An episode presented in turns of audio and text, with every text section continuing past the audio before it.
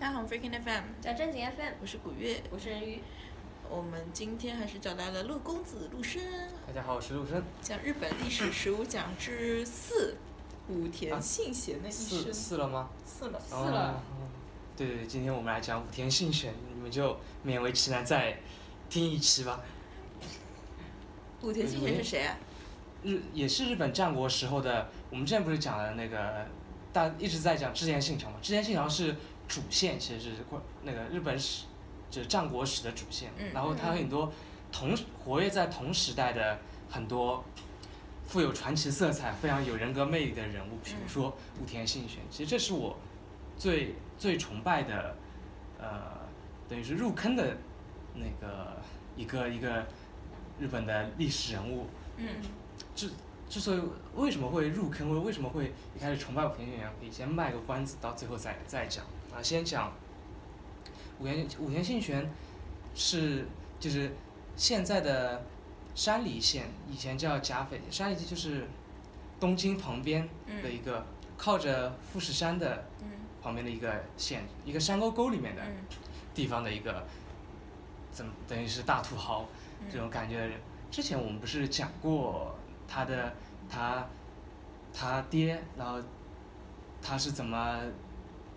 呃等于说怎么继位，怎么怎么掌权的那个过程，你们还记不记得？我只听说过什么姓玄好，什么刺字什么的。我我讲记祭祀的时候也讲我也讲过我就他的呀，记得他那个姓字还是什么。讲到他。从他爹给他买的那个官位是御膳房的厨子，叫大善大夫，就是真金白银买来的嗯那个官位，别很很多下层武士的官位都是他们自己取的，反正不要钱，想取什么官位取，就是他们那时候名字不是当中要有个通通称，什么武田信玄当中的通称就大善大夫，就是御膳房的厨子嘛，很虽然非常挫，但是很少有人跟他重名，因为没有人想取这个名字。就这个时候讲到过这个人嘛，嗯然后今天之所以要讲啊，其实是武田信玄在整个呃日本史或日本战国史当中是一个其实是非常独特的人物，就是因为战国时候有名的大名或者势力很大的大名，大大名就是诸侯嘛，嗯各地都有，然后也不止武田信玄一个，各有有很多，但是真正有战略眼眼光的，真正有就是怎么讲，嗯，有统一天下这种雄心壮志的人，其实并不是很多。大部分的混到很大的那种大名，其实要么就是本来家就家大业大，然后本来就有很大土地，然后传到他的时候，其实这种大名都是土地越缩越小，越缩越小的那那种类型。然后还有就是从很小的一个小村长，然后一步步变大，变成一个地方的大势力。这种很多人都是因为一开始当小村长的时候，跟要跟隔壁村抢土地、抢这种这个河水利资源什么，大部分都是因为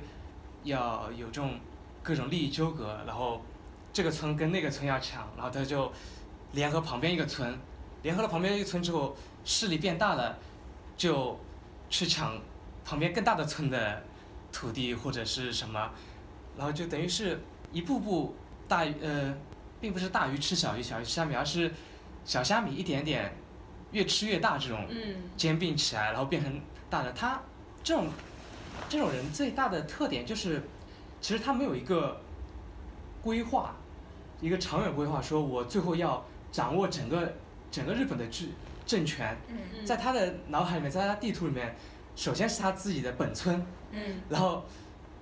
突然因为机缘巧合或者天赐良机什么，兼并了隔壁一个村，然后他的地图里面就有两个村，然后慢慢的变成有三个村。如果他运气好点，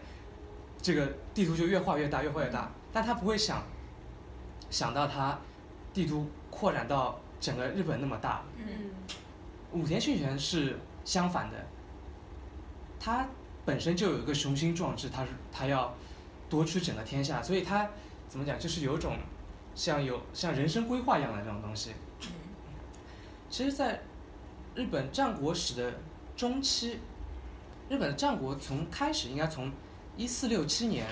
这个幕府的高层发生了一一场内乱，争夺这个幕府将军的继承权，然后分成两派，然后打起来，然后就上上头乱了之后，下面各个地方就开始自立山头，各各自为王。嗯，等于没有一个核，没有一个中心，没有一个核心之后就分散了。整个日本处于乱战乱战的这种局面，其实前前后后持续了将近一百多年，将近一百年的时间，就是因为没有人有过这样想要统统一整个日本的这种想法，每个人的规划都是非常小，都是守着自己一方土地，从战略上来说也没有办法打开局面。嗯。管理你自己一方土地的方式，也是这种很传统的，然后靠靠着，比如说靠着人脉关系维持起来的这种，它没有一套法治的制度什么的，嗯。所以你你你的有效的控制范围就一直处于非常有限的这个状态。嗯。如果要打开这种局面，在战国的这种各自为王，就是割据上，割据的这种状态上，嗯。如果你要打开这种局面，最好的方式其实是结盟。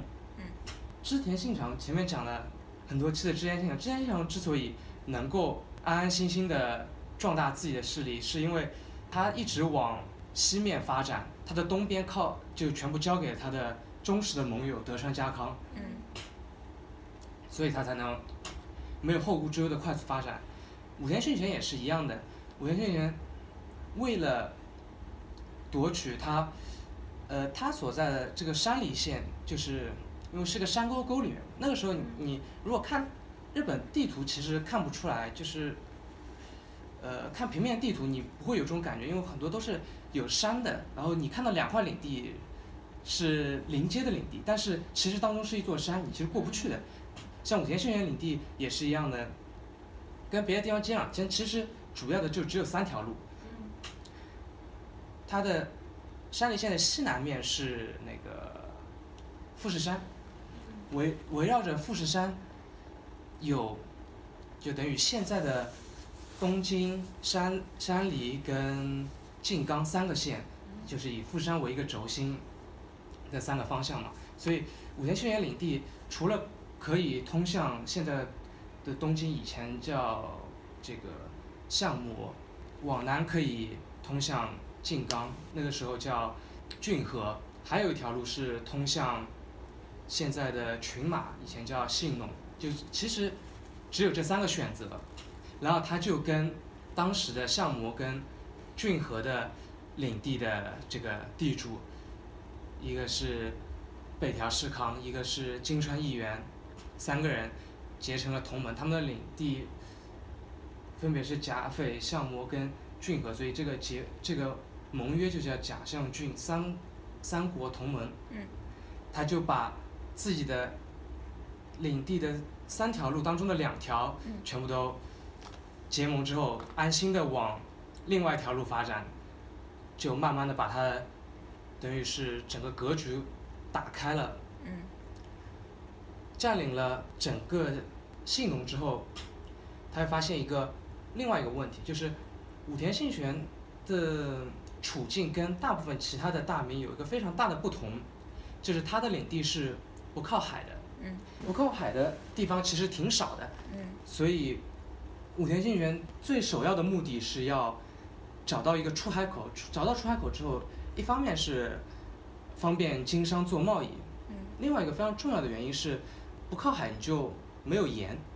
中文里面讲“雪中送炭嗯嗯”这个词，在日语里面叫“给敌人送盐”。嗯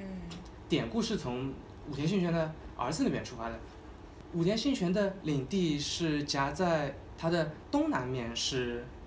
太平洋嘛，但是是隔着前面我们讲到的那个金川义元跟北条氏康的领地，嗯然后才是太平洋。嗯在西北面是日本海嘛，但是隔着的上杉谦信的领地。嗯上杉谦信我们上期其实讲的还挺多的，也是当时一个非常能打仗的人。嗯武田信玄他东南面的这个路封被封住之后，他又想往日本海方向打，打通靠海的领地嘛。嗯但是他发现有点打不过这个上杉谦信。他跟上杉谦信在他们领地交界的地方叫川中岛，这个地方一打十二年，打了五次都没有分出胜负，所以就怎么讲，就是等于是武田信玄这个时候在扩张第一个阶段扩张好着，他的人生分成几个阶段嘛，对，等于是第一个阶段到一六呃一五六七年的时候算算结束，就是他不再向北扩张了。其实他就是他的按照他的战略思路来讲，一方面是要找到出海口，另一方面是要找到去京都的路。嗯。当时我也是因为那个日本的地形的关系，就当中是山啊什么的，其实道路是有限的，就那么几条路。日本以前古时候把它的行政区划，现在是一都一道、两府四十三县这样子分，以前分成五畿七道，就是以京都为中心，京都附近有五个国，那么他们那个时候叫国，就相当于现在这种县的这种地位。嗯。在这五个国算是近畿地区核心，算是核心地区，然后是分出分成了七条路、是条道。这个道也不能完全像路一样，路的这种说法，就是像韩国现在也也也有这种什么什么庆尚南道、庆尚北道这种这种地名的取法嘛。日本当时的路也是呃怎么讲，行政区划也是这样子，就是京都在日本的算是中部地区，嗯。然后往东往往东京方向有三条三条路，分别是沿着日本海的这个北陆道，沿着太平洋的东海道，跟当中山沟沟里面的这个中山道。其实中山道只有一半，就是最后会跟那个东海道会并起来的。然后就在在名古屋这边，就是中山道会跟那个东海道交汇起来，然后只有一条路通往那个京都。然后西面就是本州岛的西部有两条路，就是山阴道跟山阳道，也是因为当中是一座山，然后山的南面跟北面分别有一条路路。然后下面有一个四国岛，四国岛当时叫南海道，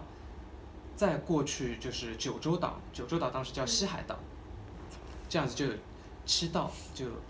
加上当中的五也，就是五七七道。所以武田信玄的战略规划就是要找到通往京都的路，因为最终还是就相当于挟天子以令诸侯的这种这种这么个意思吧。谁掌握了京都，就等等于掌握了在在道义上或者名分上面的这个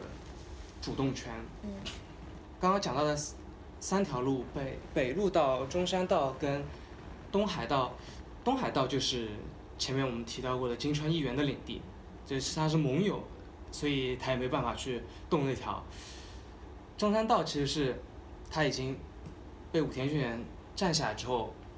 这个路只有一半的嘛，还也是跟东海道汇合的，所以这条路也等于封住了，只有北陆道可以走。北陆道就碰到前面讲到的，他也不是说打不过，就是不分胜负，跟上杉谦信。这个时候又怎么讲？就是又陷入了僵局。这个时候又是天赐良机，他曾经的盟友金川议员在去京都的路上，嗯就是金金川议员跟武田信玄这个思路是一样的，就是金川议员也是等于是背后都交给盟友之后，他就可以去京都去夺取政权了嘛。但是他比武田信玄的好处就是他有地理上的优势，他离京都更近。但是他走到一半的时候被织田信长击败了，织田信长就等于是代替了金川议员去怎么讲去夺取这个去京都的路。这个时候等于是东海道就成处于一种权力真空的状态。嗯武田信玄就调转枪头对对准了本来是他的盟友，嗯现在他就撕毁了盟约，就等于是背后捅了金川议员的儿子，就金川世真，就等于背后捅了他一刀，就把金川议员的领土给占下来。嗯这样呢，就一方面有了出海口，一方面有了去京都的路，还有一方面是有了金矿，嗯就是他发动战争的资金的来源，嗯资本。那个时候打仗，像武田信玄最最典型的就是，打仗的时候怎么鼓励士、激励士兵的士气或者什么，就是设一个大仗，然后打仗打完了开始那个检查胜利战果，就是那个时候会把头割下来，把那个敌人的一个个对一个个数人头，或者是后来人头太多了，开始割耳朵，数数那个有多少耳朵什么的。然后武田信玄就会旁边就堆一堆金子，他所在的那个穷乡僻壤的山沟沟里面，甲匪本来也是出金矿的，嗯挖出来的金金子就直接堆在旁边，堆成一个小山，然后下面就有一个个上来人领赏，对，来报说这个是谁谁谁谁的头，哦，这个是个大将，然后就抓起一把金子就扔给他，等于是一种很非常原始、非常直接，但是非常激励士气的一种方法。嗯但这样，但是因为武田信玄经常发动战争，就等于是把国库打空了。嗯南面和北面的两个对手，金川义元也是有金矿的，就是他他领地也是有金矿的。北面的上杉谦信也是有金矿的。上杉谦信所在的领地现在是新舄县嘛？那新舄县的再靠北有一个岛叫佐渡岛，还是等于是挺有名的，在当时的日本就是号称佐渡金石见银，石见是在日本西面的一个地方，就是佐渡是出金矿，石见是出银矿的，所以日本的那个金银的这种贵金属资源其实还挺多的。这其实可以，我们以后如果讲到明治维新啊什么的时候，讲到这个开关跟外国人做贸易的时候，有可能还会提到这个问题。武田信玄背后捅了他盟友一刀之后，就一下子实现了三个战略目标，拿得到了这个资本资金来源，得到了出海口，保证了自己这个一方面可以做生意，一方面是可以有物资，包括盐什么这种东西的补给，还有一方面是可以通往京都的道路。但是有一个不利的东西，或者说为他为这个武田家族的覆灭埋下了一个隐患，就是当初建立三国同盟的时候，就是建立同盟的时候，一般都是会有互派人质的嘛。这个人质的地位其实是跟你的这个家族的实力强弱是有直接关系的。如果你是一个背后是一个势力很大的家族，你把人质派出去，派到人家家里面去，人家是待你是如上宾，会好好的供着你。但如果你是一个纯粹是一个小家族派过来单纯的人质的那种，那就待遇就很差。当初三国同盟建建立的时候，这三国是还是比较对等的这个一个地位，所以他们的互派说是互呃，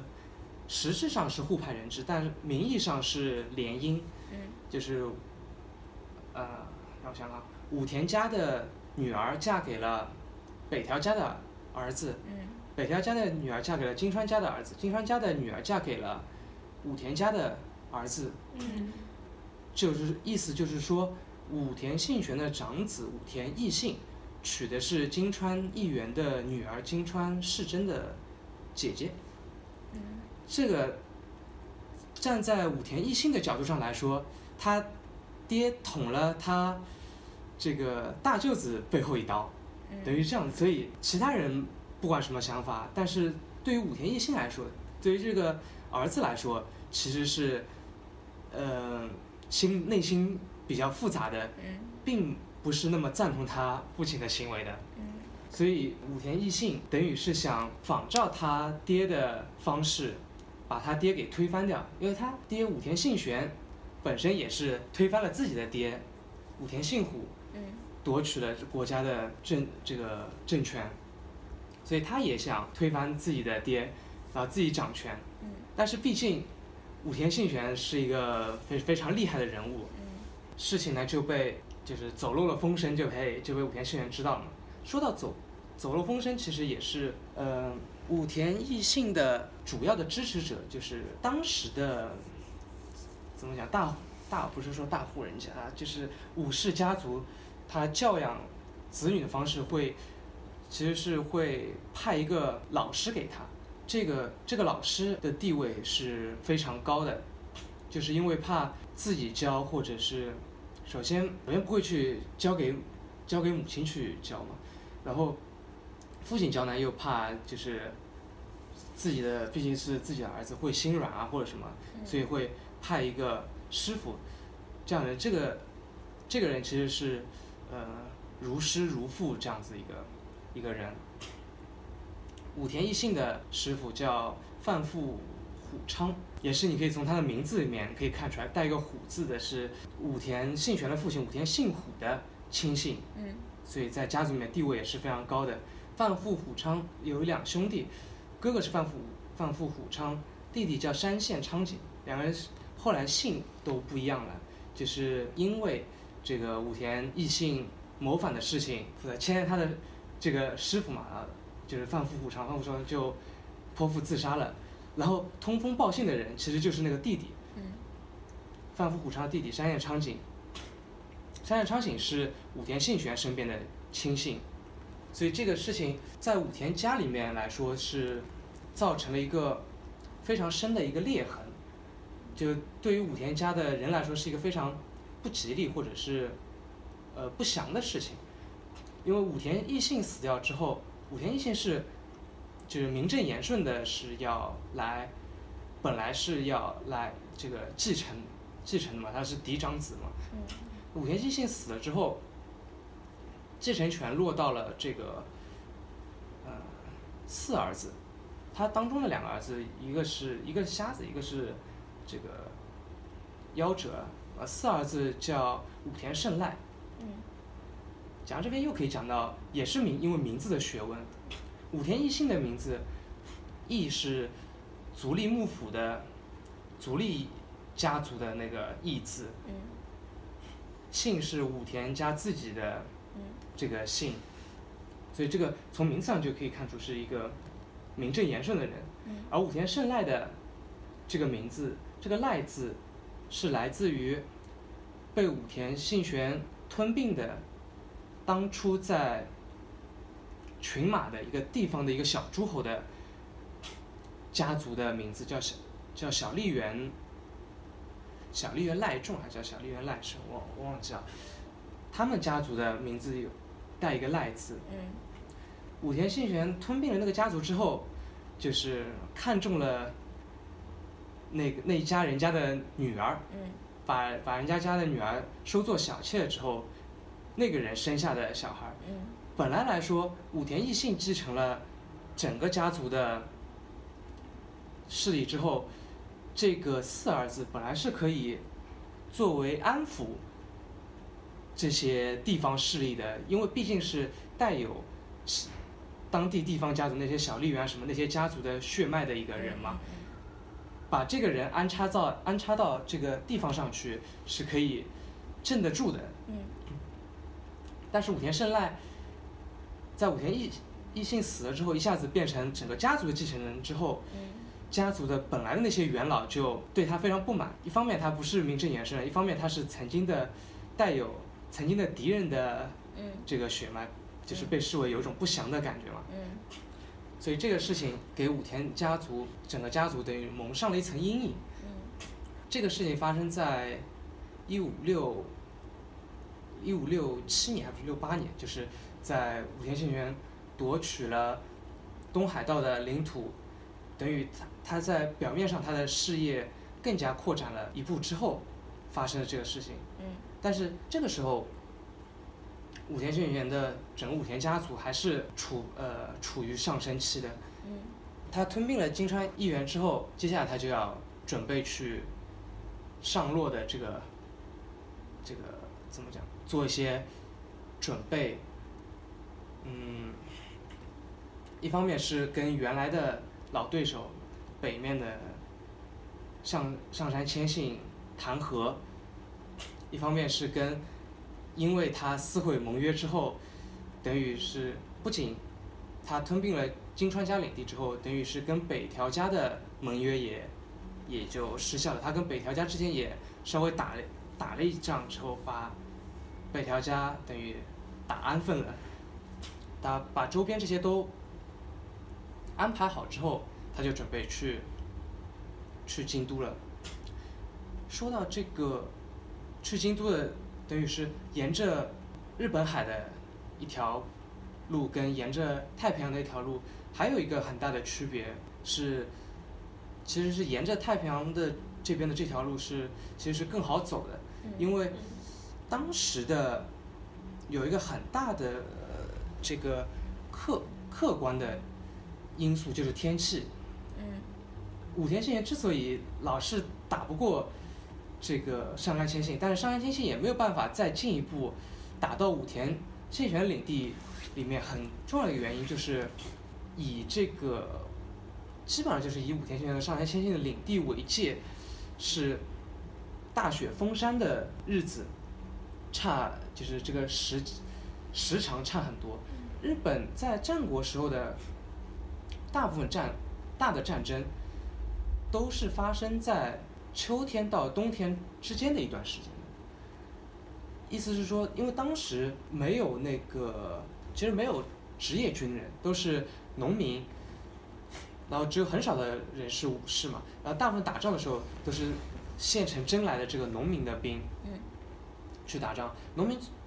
平时其实是要跟种地的，嗯，所以真正能能够调兵。把把这些人都集合起来去打仗的时期，其实是非常短暂的，就是在秋收之后，嗯，大家才有空去打仗。如果你在夏天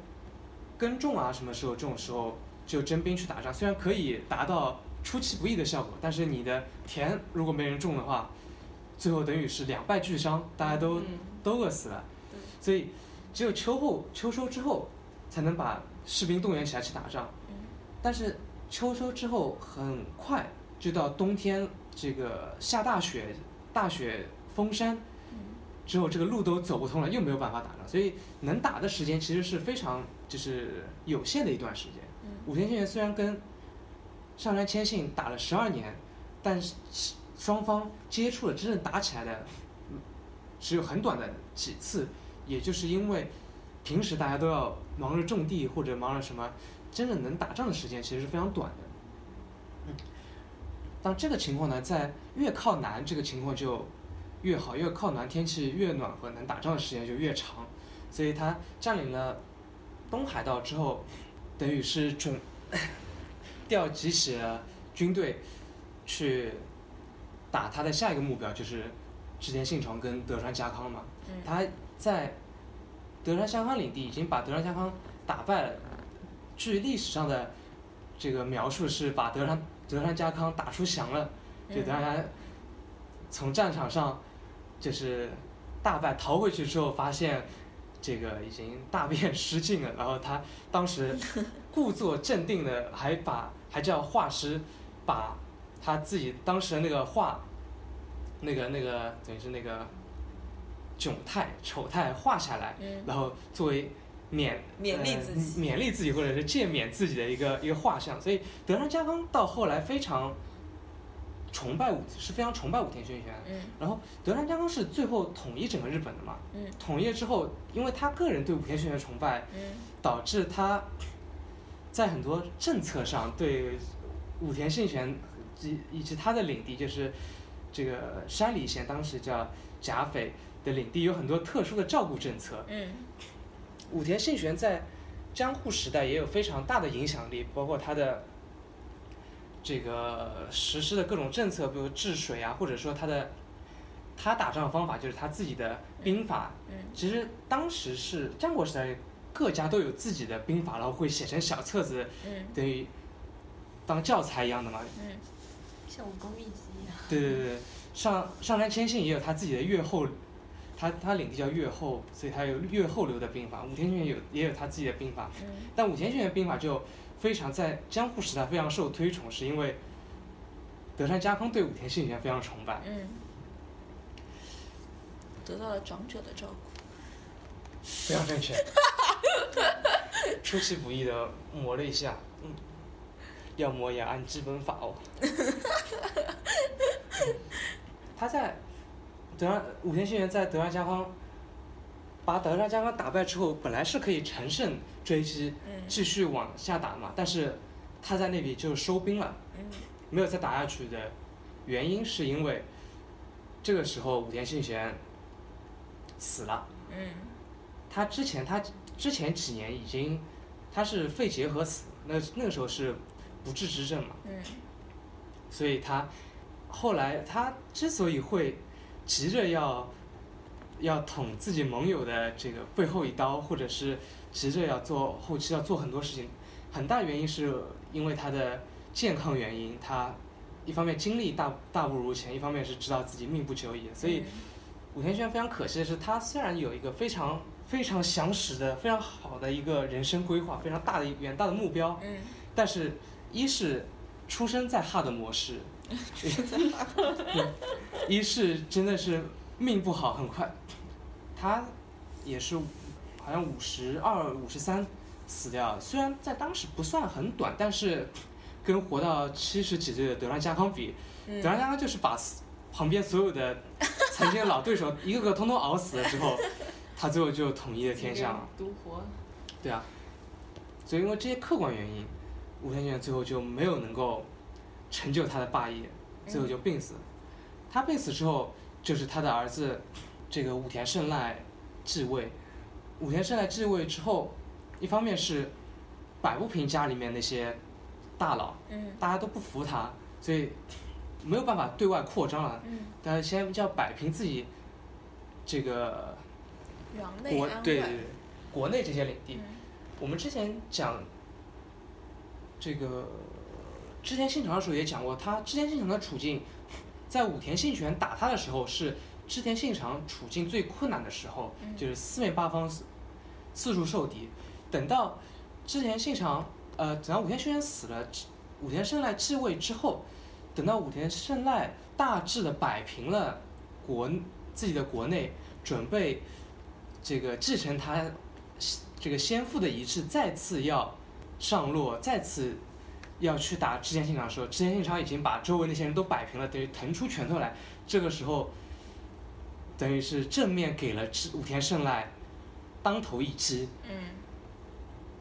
这场战争叫长筱之战，在长筱这个地方发生的。嗯这场战争也是一个非常有典型意义的战争，是旧时代与新时代的战争。武田信玄最为人津津乐道的，或者说他最大的特色是他的军队嗯传，就是当然这个是传说，传说是这个清一色的这个红衣红裤红盔甲，嗯全部都是红色的。他最有名的是他的骑兵，也是就等于一身红装骑着马，就非常的从表面上看就非常有威慑力的这种感觉的这样一支部队。但是，当然实际上这这支部队被称为赤背，就是赤就红颜色的嗯。那个赤，嗯。就是背就是装备的背，就是这支完全是红衣红甲的这支部队叫赤背，实际上是非常小的一支部队，因为本身你想武田信玄出生在山沟沟里面，马要马匹啊什么资源本来就非常少，但是，嗯、事实虽然是这样子，但是按照这个当时的传说或者什么，或者是江户时代后后人对他描述，就是武田家的军队就是以骑以骑兵著称，然后他的对手织田家的军队呢是洋枪洋炮，都是这个火枪是军队最大的特色。对，所以这场战争等于是火枪对骑兵嗯。是新时代和旧时代的一嗯，次碰撞。哎之前织田家还没有火枪了，之前火，因为火枪很贵啊，嗯。所以之前家的火枪也是，其实各个各家都有小的火枪队，武田家自己也有火枪队，嗯。但是都规模不大，非常小。然后之前家，之前家掌握了这个大阪之后，大阪是当时的这个通商的要道，火嗯火枪的等于是其中的疏散地一样的。嗯一方面是，嗯，稀缺资源，因为这个制造工艺也非常复杂，嗯你有钱买不到，还有就是也很贵，你不一定买得起，所以你既有钱又实际上能够买到火枪，其实是非常不容易的事情。嗯这个资源被织田家掌握了。之前在长筱之战的时候，织田家是调，相传调动了三千支火枪，然后把它排成三排，嗯等于是因因为克服了火枪当时最主要的一个问题是装填非常慢，嗯，就是一支枪打出去一发之后，你要你要前膛前膛装弹的，嗯，前面还有一根杆子把那个要把对填进去对，然后重新点那个那个那个那个草绳那个线嘛，那个火线是吧？所以你要发一发子弹出去，其实很慢的，嗯比比什么射弓箭啊什么还要慢。武田信玄其实对火枪，我觉得这也是他的怎么讲小小的败笔之一。他虽然也有也有火枪队，但是他对火枪其实并不怎么看好。一方面是他自己的家里面都是山地，所以火枪用出来不然，都是那种有很多掩体啊或者什么，你要直线射击打人家其实很难。而且那个时候的火枪，你可以看西方西西欧的这种战争也是一样，是那种列兵线的，就是大家排成一排，然后嗯走到大概大概相距五十步一百步左右非常近的距离，然后大家对射，就像这样命中率还是非常差的，所以武田信玄当时对火枪这个东西其实有点轻蔑的，嗯他自己还组了一支投石队，他说连 就算扔石头也比火枪靠谱。但是这个其实可以算小小的一种，嗯，眼光没有放长远的地方嘛，算是。嗯织田信长为了解决火枪的这个射速问题，嗯他就把他的兵排成三排，嗯就是第一排用火枪射击之后，打完一枪交给第二排，嗯。第二排装弹装装一下弹交给第三排，第三排来买火药什么的，然后再交给流水线作业。对流水线作业，等于是三个人用一支枪，嗯。这样子就等于射速嗯，快了三快了三倍，倍，等于嗯。是啊，还是三个人用三支枪，但是这个枪一就是就他不用等了，一对不用等，有快速能让枪流转起来。流转起来，这样，这样在这个武田的骑兵队在冲击嗯。织田的这个阵线的时候，就等于是撞了钢板，等于嗯就被击败了。嗯。在这次战争之后，等于是把武田家就是元气打伤了嘛，嗯。武田家的领地又缩回到原来那个不靠海的状态。哦我们之前讲到那个给敌人送盐的那个典故，就发生在这个时候。嗯武田家内外交困，南面一方面他跟北条家关系也搞僵了，嗯一方面是呃原来金川家领地现在等于被德川家占领了，嗯北面是他原来的宿敌嗯这个上杉家，他又回回到了这个山沟沟之后，发现嗯没有盐吃了，嗯这个非常困难，他就给曾经的敌人上山谦信写了一封信，嗯说这个我们打仗是我们这个诸侯之间的事情，嗯，但是没有盐吃苦了是平民百姓，对，嗯。然后这个上山谦信，我们之前也要提到过，是一个大侠士、大义士，嗯有非常有这种侠义精神的，说每次再苦不能苦百姓，所以就送把把自己的地给哥给他吧。没有没有就是送派人派兵去送盐给武田啊胜赖，这个就留下了给敌人送盐这个典故，嗯就是我们讲这个雪中送炭，日本人就讲给敌人送盐，就是从这个地方来的。嗯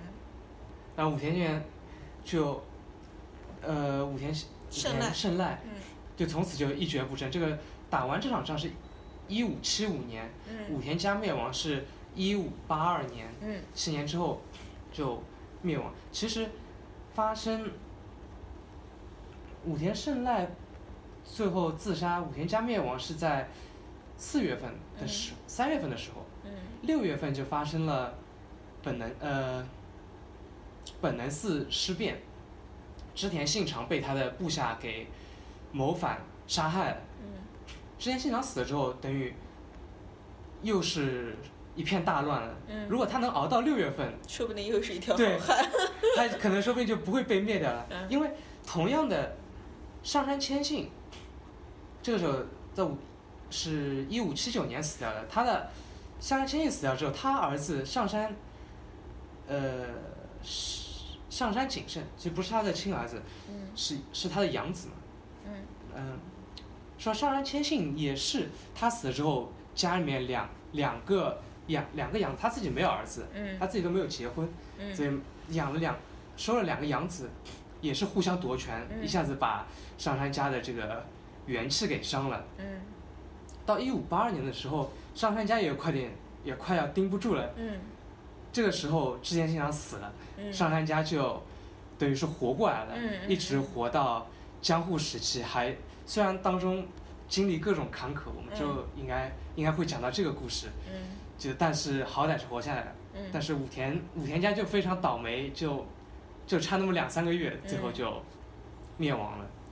就是这么一个故事。黎明前的黑暗。在啊最差不多吧，最后再讲一下那个你为什么那么为什么会那么喜欢这个人？对，，其实跟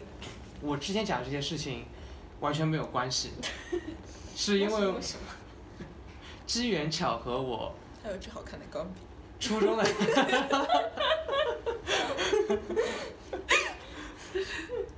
机缘巧合，我初中的时候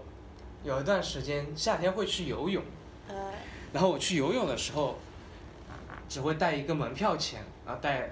一点点零花钱。嗯那有一次我游完泳之后，跑到书店里面去看书，嗯发现那边有一整套的讲日本史各种日本史、日本人物的书，分别是织田信长、丰臣秀吉、德川家康跟武田信玄。嗯我当时的钱只够买一本，所以我就买了武田信玄。买回来之后看了觉得挺有意思，就入坑了。所以我当时对武田信玄印象非常深刻。后来到很后面我才知道，原来我错过那三本织田信长、丰臣秀吉、德川家康才是日本史的主线，嗯武田信玄只是旁边一个支线而已。嗯但是对于还在读初中的我，并不了解这件事情，所以我当时就对武田信玄非常崇拜，就是这么一个故事。这个故事很有趣。好，今天讲的蛮有劲的。好，就这样，拜拜。拜拜。欢迎大家搜索我们的微博加正经 FM，或者关注我们的微信公众号 Freaking FM 来与我们交流。F R E A K I N F M。我们节目目前支持以下平台的搜索及订阅，包括荔枝 FM、喜马拉雅、企鹅 FM 以及苹果手机自带的播客软件 Podcast。谢谢大家的关注。